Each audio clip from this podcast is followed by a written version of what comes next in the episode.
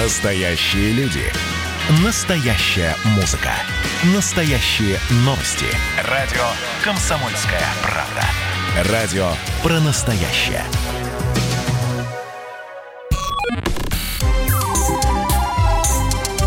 Не отключайте питание радиоприемников. Начинается передача данных. Здравствуйте, друзья! В эфире передача данных и тема сегодняшнего нашего заседания – компьютерные игры. Когда-то это был маленький список, сегодня он значительно больше, а значит, и конкуренция велика, а значит, и поинтересоваться, что тут к чему на этом рынке, э, ну, просто уже назрело. У нас э, в виртуальной студии научный сотрудник философского факультета Московского государственного университета, сотрудник Московского центра исследований видеоигр Александр Витушинский. Александр, здравствуйте, добро пожаловать. Здравствуйте. А, вот первый вопрос такой. Сидела, размышляла. Я человек вообще далекий от видеоигр, но все мои родственники – это люди, наоборот, погруженные в видеоигры. Сюжет, графика. Я даже вычитала умное слово, если правильно его зафиксировала. Геймплей, то есть механика игры, насколько я понимаю. Вот все это обязательно, наверное, нужно. Но вопрос, в чем секрет хорошей игры, на ваш взгляд? Ну, это вопрос такой э, очень широкий, одновременно очень философский. Но секрет хорошей игры, если мы говорим именно об игре, да, здесь я, наверное, позволю себе даже немножко зайти издалека, потому что мы вроде бы начинаем говорить сразу о компьютерных играх, но, в принципе, вопрос, который вы задаете, он не напрямую касается видеоигр, да, или компьютерных игр. Согласна. Игра существует очень давно, да, она всегда была вместе с человеком, а, как считал какой-нибудь Йохан Хёйсинга, да, классик а, такой культурологии игры, она даже предшествовала появлению культуры, и в этом смысле даже древнее, чем человек, и в этом смысле секрет хорошей игры, он всегда один и тот же, да, это правильно продуманные правила, правила, и в этом смысле хороший баланс. Вот если мы говорим обычно да, о том, э, как создается хорошая игра, то это действительно балансировка тех компонентов, которые э, в игре имеются. Э, немножко сюжета, немножко активности, немножко передохнуть, да, не слишком тяжело, не слишком легко, умно, но не заумно, да, и вот, грубо говоря, вот эта золотая середина, это, в общем-то, есть секрет хорошей игры, как настольной, как спортивной, так и, в общем-то, компьютерной. Слушайте, ну, настолько здорово ответили, а все равно ответа я не получила. Я понимаю про баланс, прекрасно. Но тогда немножко переиначу. А как придумать игру? А, я получила от вас ноу-хау, чтобы все было понемножку и без перебора. Но вот эм, есть, может быть, какая-то история, которая послужит нам таким эталонным примером, что ли, а, как придумывалась какая-то очень популярная на сегодняшний день игра. Ведь э, придумать сюжет это уже дорогого стоит, а все остальное еще сюда добавить, о чем вы перечислили, так мне вообще это не представляется возможным. Поэтому это нелегко, да, это творческая профессия. Конечно, здесь, ну, во-первых, я сразу, да, тоже скажу, игровая индустрия существует же не так давно, да, это всего 50 лет, по сути, да, в 72 году вышла первая коммерчески успешная видеоигра, и, в принципе, с 72 года только и можно говорить о том, что игровая индустрия возникла, да, компьютерные игры экспериментальные, университетские, конечно, были немножко раньше, но вот именно как рынок, как индустрия, да, вот буквально 50 лет. То есть понятно, что э, какие-то секреты успеха, какие-то э, такие ремесленные советы, если угодно. Да, они, конечно же, возникают, они имеются, и книжки в последние десятилетия уже довольно активно пишутся. Но по большому счету здесь скорее важнее, э, скорее важна да, рука мастера, то есть того человека, который отвечает за игру и который вкладывает себя в нее. Да, и, наверное, подобно тому, как какие-то такие системные подходы здесь, конечно же, важны, да, э, интуиция и чуйка здесь тоже э, не менее важна, чем все остальное. Да, просто, опять-таки, я вот сделаю некоторый шаг назад, да, к тому, что я сказал, возможно, попробую немножко прояснить. Просто понятно, это же не вещь, которую делают сегодня роботы, да, игры делают люди, вот, и в той мере, в какой их делают люди, да, понятно, здесь очень важно то, как чувствует человек, да, вот эту скуку, интерес, то, что называют геймеры фан, да, какое-то удовольствие, которое можно получать э, э, от игры, да, находясь, собственно, в ней. Но самое главное ведь не просто действительно в истории или там персонажах, э, в красивом мире, это все было в литературе. Да, дело не просто в том, как это все выглядит и как установлена там виртуальная камера. Да, это все было в кино. Понятно, что здесь а, есть чему поучиться у этих сфер. Но главное, собственно, в играх это рабочие системы. А да, что это такое рабочая система? Да, красивый персонаж. Да, это персонаж, которым хочется управлять. Это не просто мир, там красивый какой-то загадочный. Это мир, в котором э, хочется проводить время, да, в котором хочется перемещаться. И вот это, естественно, такая вещь, э, ну, как бы, понятно, ее пытаются да, превратить в какой-то набор э, советов, и, э, понятно, их довольно много можно везде обнаружить, но главное здесь не совет, да, главное вот это понимание того, что это работающая система. Как правильно расставить предметы, как правильно завернуть дорогу, чтобы по ней хотелось пройти. Да, вот эта вот работающая система. А откуда они это все знают? Простите, я вас перебиваю. Откуда разработчик, а зачастую это молодые ребята, откуда они знают, куда завернуть дорогу, чтобы по ней захотелось пройти? Ну вот это тоже вопрос очень интересный, забавно, что мы начали скорее с геймдизайна, вот, а не с такой какой-то, да, культурной истории. Ой, я, я дойду до культурной истории, просто... Ну, отлично, отлично. Мне нравится очень говорить про геймдизайн. Откуда знают? Ну, понятно, что сначала все начиналось, в общем-то, так чувствую. и долгое время никакой другой, э, в принципе, возможности проверить не было. Да? Какие-то первые проекты вдруг брали и взлетали. Да? И понятно, что, э, смотря на них, э, другие как-то так или иначе да, старались делать что-то похожее пытаясь нащупать какие-то точки роста, меняя, добавляя какие-то нововведения, да, в довольно простые игры, с которых все началось. Началось же все с очень примитивных игр. Да, вот первая коммерческая игра – это игра Понг, которую, я уверен, знает Пинг-понг – это на, вроде да, как теннис настольный. Двигаются по двум сторонам и перемещается mm-hmm. шарик. Да, то есть очень простая, очень интуитивно понятная. Но по большому счету именно с этой игры начинается большая эволюция да, геймдизайна, потому что, в общем-то, именно эта игра постепенно превращается в то, что мы имеем сегодня.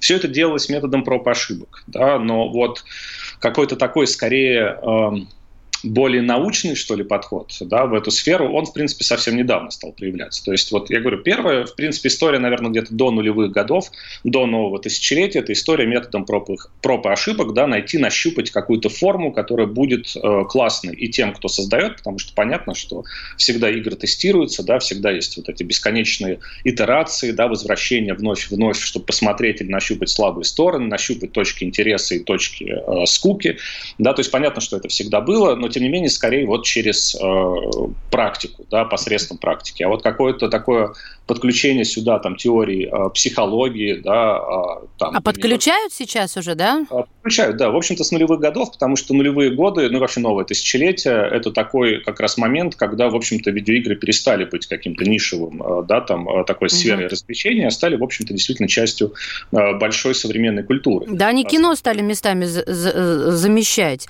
А вот вы стали говорить про красоту, про дорогу. А я сейчас вам подножку подставлю. Да. Красота. Майнкрафт. Игра, которая, как мне кажется, сделала революцию, потому что такое огромное количество поклонников, ну не может быть просто так. Я у ребенка поинтересовалась, э, у меня 9-летний сын, про цель игры.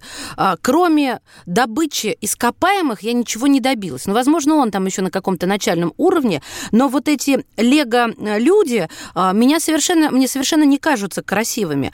И вот здесь возникает вопрос, цель игры, она всегда должна быть? Потому что в Майнкрафте, мне кажется, цели вообще нет. Э, игры бывают разные. Э, как э, вообще игры, да, так и видеоигры э, разных целей, разных задач, на разные вещи заточены, на разные эмоции заточены. Вот вы назвали Майнкрафт. Да, Майнкрафт это действительно революция в игровой индустрии, да, во многом это один из символов инди-революции, ну, так называемых от слова independent, да, независимых разработчиков, потому что Майнкрафт это действительно такая игра, которую, скорее всего, не поддержал бы ни один крупный издатель, потому что подумал бы, что она провалится на рынке, а в итоге, да, она она еще до того, как, э, собственно, э, ребята, которые сделали эту игру, продали ее Microsoft, она уже принесла миллиард долларов, да, так и продали они еще за целый миллиард. Uh-huh. Вот. И в этом смысле это ошеломительный успех, но вы тоже очень классно чувствуете эти темы, да, потому что вы сказали э, Лего. Люди, ну вот действительно людям же нравится из довольно примитивных кубиков Лего собирать самые разные объекты, причем не только собирать те объекты, которые как-то вроде бы тот или иной набор призывает собрать, да, но и в том числе перемешать их и создать что-то свое, да, создать какую-то свою историю. Вот такие игры, их называют играми-песочницами. И это очень хорошее слово, потому что действительно, что такое песочница? Песочница — это не игра, это место для игр, да, это игровое пространство. Вот Майнкрафт — это одна из тех игр, которая просто дает инструменты, и ты можешь развлекать себя сам, да, ты можешь mm-hmm. пытаться раскрыть свою креативность. И понятно, что дело здесь вовсе не в цели, как, например, там, не знаю, какой-нибудь Sims или SimCity, там же нельзя выиграть Да, это бесконечные игры. У них можно постоянно играть, играть, играть, строить новые города, прокачивать, э, нести какие-то потери, но потом заново да, возвращаться э, в какую-то, собственно, стезю. Вот. И это просто другая задача. Кому-то нравятся игры. Вы как... сказали, нельзя выиграть. Я вспомнила, как я в порыве гнева вырубила розетку. И, в общем-то, все все обрушило, за мной не разговаривали неделю. Но не об этом речь. Вот э, мы затронули тему жанров. Какой жанр, на ваш взгляд, самый востребованный? Фэнтези, драма, боевик, мелодрама и почему? Ну вот, э, если мы говорим о жанрах видеоиграх, э, я сразу хочу сказать, да, я все-таки действительно исследователь видеоигр, я представляю академическое сообщество, и я сразу готов сказать с абсолютной э, уверенностью, да, что тема жанра, она, конечно, проблематичная, и ее не очень любят, в общем-то, э, в университетах, потому что жанры — это ярлык для продажи игры, да, чтобы их можно было удобно на полочках расположить, чтобы близкие игры э, более-менее, да, по духу близкие, стояли рядом, рядом друг с другом.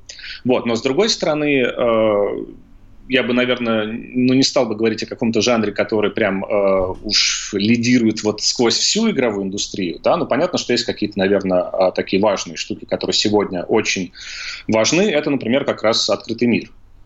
Ой, давайте, давайте про открытый мир поговорим в начале следующей части. Мы сейчас уйдем на небольшой перерыв. Давайте. Потому что для меня словосочетание «открытый мир», ну, честно говоря, вообще ничего не значит. Друзья, говорим сегодня про компьютерные игры. А, нас э, просвещает научный сотрудник философского факультета МГУ, сотрудник Московского центра исследований видеоигр Александр Витушинский. Не отключайте питание радиоприемников. Идет передача данных. Как дела, Россия? Ватсап-страна!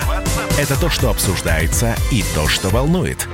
Это ваши сообщения в прямом эфире, в том числе и голосовые. Каждый будний день с 11 до 15 часов с Михаилом Антоновым. Эфир открыт для всех. Включайтесь. Радио «Комсомольская правда». Радио про настоящее.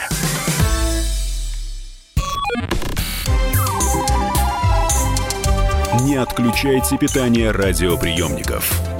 Начинается передача данных. Мы возвращаемся в эфир. Это «Комсомольская правда». Передача данных. У микрофона Мария Баченина. А в виртуальной студии у нас э, научный сотрудник философского факультета Московского государственного университета, сотрудник Московского центра исследований видеоигр Александр Витушинский. Я вот подумала, виртуальная студия не напрасно, да, потому что говорим сегодня про видеоигры. А, я Александра прервала на моменте, когда он сказал про... А, мы говорим про жанр э, игр, и он сказал про открытое пространство. Вот объясните, пожалуйста, нам всем, что это? Ну, это такой тоже довольно э, простой, наверное, сюжет. Э, есть вот один такой исследователь, Майкл Ницше. Э, это случайно однофамилец. Да, да, да. Я улыбнулась. Вот современный исследователь.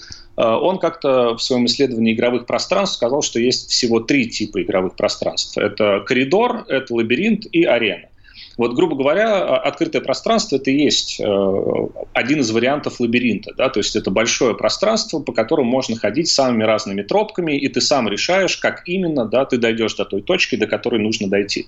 Да? И вот эти открытые миры – это как раз когда у вас там, не знаю, э, целый город, да, как угодно ходите, куда угодно, каким угодно путем, вы выбираете это. Да? Или там целые какие-нибудь, не знаю, фантазийные миры. Понятно. Понятно, прям супер. А вот какой вопрос. Вы э, за, за, затронули тему того, чего нам не хватает в жизни, то есть э, в жизни много контроля, хочется больше свободы, и мне кажется, это одна из уловок. Поэтому вопрос, на какие уловки идут разработчики игр ради привлечения нашего внимания? Э, ну, уловки идут, идут. Я бы не сказал бы, что это тоже какой-то прям большой тренд, да, но особенно если мы берем э, так называемый сегмент э, казуальных игр, это игры на мобильных телефонах, смартфонах, ну, то есть игры, грубо говоря, доступные для всех. Но именно в этих играх, как правило, больше всего применяют э, разные модели, особенно из э, бихевиористской психологии, ну, понятно, да, что все помнят, наверное, образ собаки Павлова, да, которые приучали э, правильно себя вести, да, методом, собственно, вот стимул-реакция, подкрепление правильное. И вот это, конечно, делают. И вообще это такая одна из больших проблем э, геймдизайна, за которой геймдизайн часто э, в том числе и ругают, да, или как-то недоверчиво в его сторону смотрят, потому что, в принципе, вот что делает геймдизайнер? Да, он сам напоминает такого ученого-бихевиориста, который ставит свою крыску в лабиринт и должен э, так в этом лабиринте расставить сыр, чтобы крыске было прикольно по этому лабиринту перемещаться. Ну а что это за сыр? Вот пример хотя бы, чтобы мы могли понять, потому что каждый хотя бы раз видел на экране что-то, что называется видеоигрой. Э, ну как, э, обычно это вот тоже, да, к вопросу о том, чего нам не хватает. Да, сегодня э, мир такой очень стремительный, очень быстрый и динамичный, и одной из проблем таких э, темных сторон, да, если угодно, этого капиталистического мира является то, что люди не чувствуют обратной связи от того, что они делают. Да? То есть мы делаем, делаем, делаем, работаем, работаем, работаем, и не понимаем, зачем. Да? Мы не получаем какого-то эмоционального фидбэка того, что вот, вау, мы классные, мы сделали, да, потому что обычно, когда мы такой фидбэк получаем, мы уже перегорели, нам уже не очень интересно. Так. И вот игра в этом смысле очень классно работает, потому что там нет бессмысленных действий. Да, игра это вообще пространство, где со смыслом все очень хорошо. Ты что-то делаешь, что нужно делать, тебе дают, например, очки. Ты получаешь эти очки, они конвертируются в уровни, уровень конвертируется, допустим, там, в открытие нового э, какого-то там предмета или новых артефактов, которые ты можешь получать, надевать на свой персонажа, а значит, новых территорий, которые ты можешь для себя... Меня даже, знаете, перебью, меня однажды даже удивило, ну, теперь я этому не удивляюсь, что а, в играх даже эмоции – это как награда, то есть твой персонаж сможет танцевать, станцевать новый какой-то танец прикольный. И я не понимала, что? Что Карл танец, а потом увидела, как бьется за этот танец мой ребенок, и стала относиться серьезно. Но а... самое главное, действительно, награда, да, то есть ты чувствуешь, что ты э, это делал не зря, потому что ты получаешь некоторый э, материальный, да, в принципе, он uh-huh. существует на экране, э, символ того, что ты этого достиг, ты можешь это показать другим, да, ты можешь как бы и сам себя порадовать, это да. очень важно. Похвастаться это круто. Слушайте, и вот сюда же, наверное, подойдет вот а, еще одна моя мысль. Я, когда готовилась, сталкивалась э, с тем, что во всех статьях, практически во всех, а, пишут про феминистскую критику игр. Вот в чем проблема? Я так понимаю, что сексуальность в играх растет, ну, я тоже это вижу, а, даже если это не человек, то фигура, допустим, понятно, угадываемая женская, она гиперсексуальна. А в жизни-то у нас, наоборот, превалировать начинает асексуальность, особенно в среде среди молодежи. Но ведь и молодежь и играет в игры. В чем вот здесь э, казус? Ну вот здесь, я думаю, ну, я позволю себе так сказать, да, что, возможно, вы не совсем верно э, вот эти вещи друг с другом связали, потому что, в принципе, э, феминистская критика возникла не изнутри игровой индустрии, она возникла именно потому, что в последние 10 э, лет, э, ну вот я уже сказал, да, там про инди-революцию, революцию независимых авторов, но есть еще другая не менее значимая эволюция, это как раз казуальная революция, потому что э, в игровой индустрии стало очень много новых игроков, которые никогда раньше в игры не играли. И это как раз в первую очередь, э, ну, понятно, э, совсем дети и э, люди третьего возраста, да, уже пожилые люди, которые тоже начинают играть в игры, хотя раньше не играли. И, конечно же, огромный сегмент женских игроков, у которых не было вот этой длительной, там, десятилетней или пятнадцатилетней игровой истории. Они просто пришли в игровую индустрию, потому что им показали такие игры, в которые вполне можно играть. И это очень здорово, очень важно. И сегодня даже процент женских женских игроков превышает процент мужских игроков. И вот, грубо говоря, именно вот эта новая аудитория, которая открыла для себя гейминг, э, обратила внимание и увидела, что э, игровая индустрия построена на ряде довольно чудовищных устаревших стереотипов о роли женщины да, и о том, чем женщина вообще может быть. Потому что очень часто, и это действительно связано с тем, что практически все первые геймдизайнеры, авторы видеоигр это были мужчины. Первые потребители видеоигр, э, еще начиная с 70-х годов, тоже были, как правило, мужчины. И они создали такой маскулинный мирок, да, где, в общем-то, женщина – это, как правило, награда. Это то, что можно заполучить, то, что можно выиграть. Да, то есть, по сути, это некоторая вещь. И вот э, когда э, в игровую индустрию пришли, ну, как бы, если угодно, женщины, да, они просто увидели, что здесь что-то не так. А так как сегодня мир, ну, понятно, э, вполне, да, ну, там, хочет он, не хочет, движется в ногу со временем, да, есть и феминистская критика, и постколониальная критика, которая затрагивает вопросы того, как репрезентируются там сексуальные меньшинства или национальные меньшинства. И понятно, что все это важно, да, чтобы никого э, не задеть, да, и в этом смысле этот вопрос, конечно, стал очень остро в игровой индустрии. И, но опять-таки, я здесь занимаю довольно взвешенную, как мне кажется, позицию. Мне кажется, что если видеоигры действительно хотят быть частью большой культуры, да, то они не могут не слышать эти голоса потому что действительно довольно да. грустно и плохо, если видеоигры это просто такой закрытый мирок для мужчин, да, где э, все еще процветают там ценности мачизма. Ну, да. сексизм такой, да. Слушайте, это понятно, я с вами абсолютно согласна, но мне не простят, если я не задам вопросы и не попытаюсь разобраться, а, почему э, некоторые люди, среди них есть и профессиональные психологи, то есть знатоки человеческих душ, до сих пор считают компьютерные игры абсолютным злом, убийцами времени, катализаторами жестокости. А действительно что-то с видеоиграми не так? Или же почему игры это очень круто? Ну, я здесь опять-таки тоже, я исследователь видеоигр, я не апологет, да, у меня нет задачи, там, не знаю, всем защитить видеоигры, да, от несправедливых нападок, но при этом я действительно готов э, сказать, что в большинстве своем нападки э, несправедливы. То есть я очень кратко скажу, откуда э, они берутся, сами эти нападки, да, э, в принципе, мотивация об этом говорить есть, да, ну, Просто вот пример. Э, мы смотрим кино, да, в кино процветает насилие, но не мы его совершаем да, его совершают герои. Угу. А здесь как бы мы в каком-то смысле, и понятно, очень часто, да, современные игры, например, это очень, э, очень много глубоких, по-настоящему глубоких игр, затрагивающих очень серьезные взрослые темы, и проблемы терроризма, да, и проблемы военных лагерей, то есть все это есть, да, и понятно, что ты иногда как бы заставляешь игрока пойти на преступление. Да, это виртуальное преступление. Понятно, что это часть некой драмы, да, часть некой трагедии, возможно, трагедии героя в котором он будет раскаиваться потом по сюжету, но ты должен нажать на курок, да, ты должен, там, не знаю, ну, сделать что-то страшное, да, ты должен нажать на педали газа, когда э, давишь пешехода. Ой. И вот этот момент, в принципе, понятно, почему э, к этому пристально стали смотреть, да, потому что вот эта активная роль, это не просто читатель, да, это не просто чужая история, это не просто кино, то есть где мы тоже наблюдаем за чужой историей. Это некая история, хотя она и чужая, но мы получаем над ней контроль. И вот здесь, в принципе, э, сама э, тема, сам сюжет обсуждения потенциального вреда подобных действий, конечно, ее нужно обсуждать. Она важна.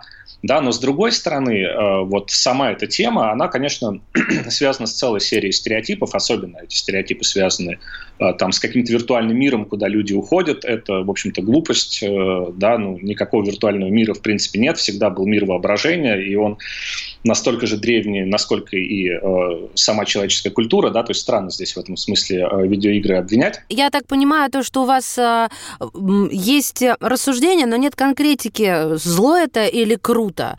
То есть вы еще э, и вряд ли вы придете к какому-то ну, заключению ну, на этот счет. Опять-таки, едва ли э, в конкретике, да, какой-то. Э, то есть, например, опять-таки, если мы берем психологическое сообщество, то тоже где-то начиная с нулевых годов э, вместо таких виктимизирующих исследований, да, которые скорее пытаются сказать, что виной всему видеоигры, да, вот у нас в российском контексте до сих пор, в принципе, довольно распространено, но там тоже произошел переход скорее к другим типам исследований, которые показывают наоборот, да, насколько это хорошо влияет на человека, на его память, на его пространственное мышление и на много чего еще да, потому что действительно и сегмент образовательных игр сильно развивается, и сегмент э, игр в психотерапии тоже развивается, да, в том числе для восстановления, например, определенных зон, собственно, мозга после поражения, да, или для работы с тоже людьми третьего возраста, да. Ну да, это... и есть огромное количество примеров, когда ученые бились-бились, а геймерам поставили задачу геймерскую, и они это сделали на счет раз-два. А, слушайте, я считаю, на этой позитивной ноте можем позволить себе а, закончить, но я уверена, что у нас еще еще есть несколько поводов встретиться в будущем. Научный сотрудник философского факультета Московского государственного университета, сотрудник Московского центра исследований видеоигр был сегодня у нас в виртуальной студии Александр Витушинский. Спасибо вам от всего сердца. Передача данных успешно завершена. Не отключайте питание радиоприемника. Скоро начнется другая передача.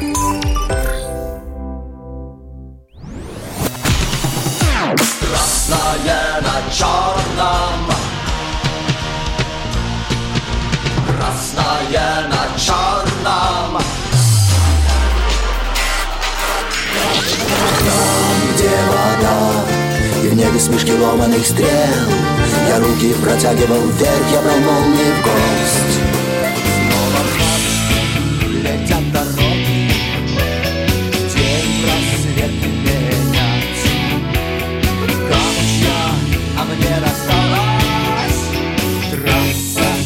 Е95 Опять игра, опять кино Снова выход на бис Комсомольская правда. Радио поколения Алисы.